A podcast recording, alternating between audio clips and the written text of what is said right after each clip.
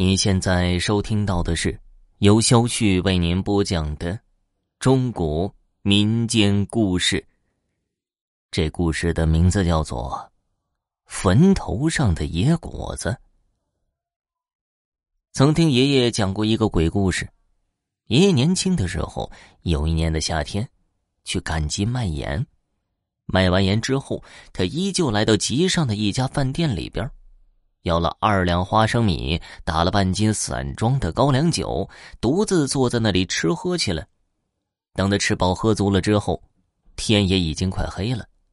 趁着酒劲儿，他就挑起空盐筐子朝家里赶去。这个时候，他走在乡村的小路上。只觉得田埂边的柳树枝随着夜风轻轻的摇摆，田里的青蛙、癞蛤蟆呱呱的乱叫着，总让人觉得很是瘆得慌。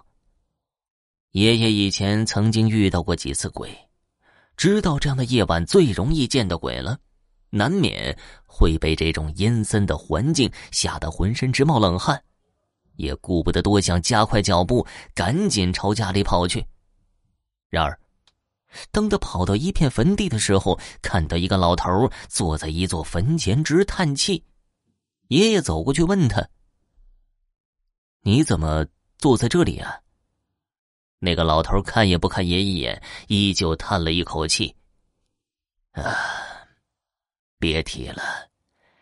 今天去赶集卖苹果，到现在一个苹果也没有卖出去。”老伴儿知道了一定很生气，我才坐在这里不敢回家呀。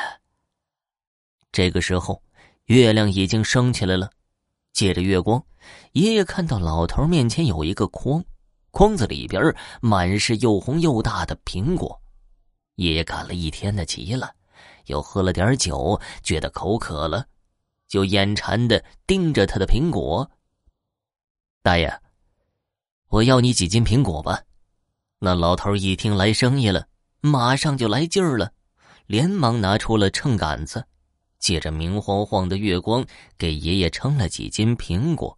当时爷爷接过苹果，放进盐筐子里，也没有顾得上吃，就想着回到家和奶奶一起吃。爷爷辞别那个老头，回到家里后，就让奶奶端了灯，一同吃这个苹果。可是很邪门的是。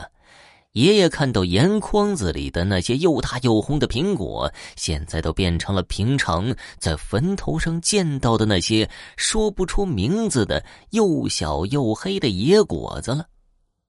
爷爷心想：这下坏了，那个老头可能不是人呢，是坟里的鬼，就赶紧把筐子里的野果子扔到大门外了。第二天，爷爷来到那座坟前。果然看到坟头的野草上结了很多又黑又小的野果子，至少有些野草上还残留着摘去野果子留下的痕迹。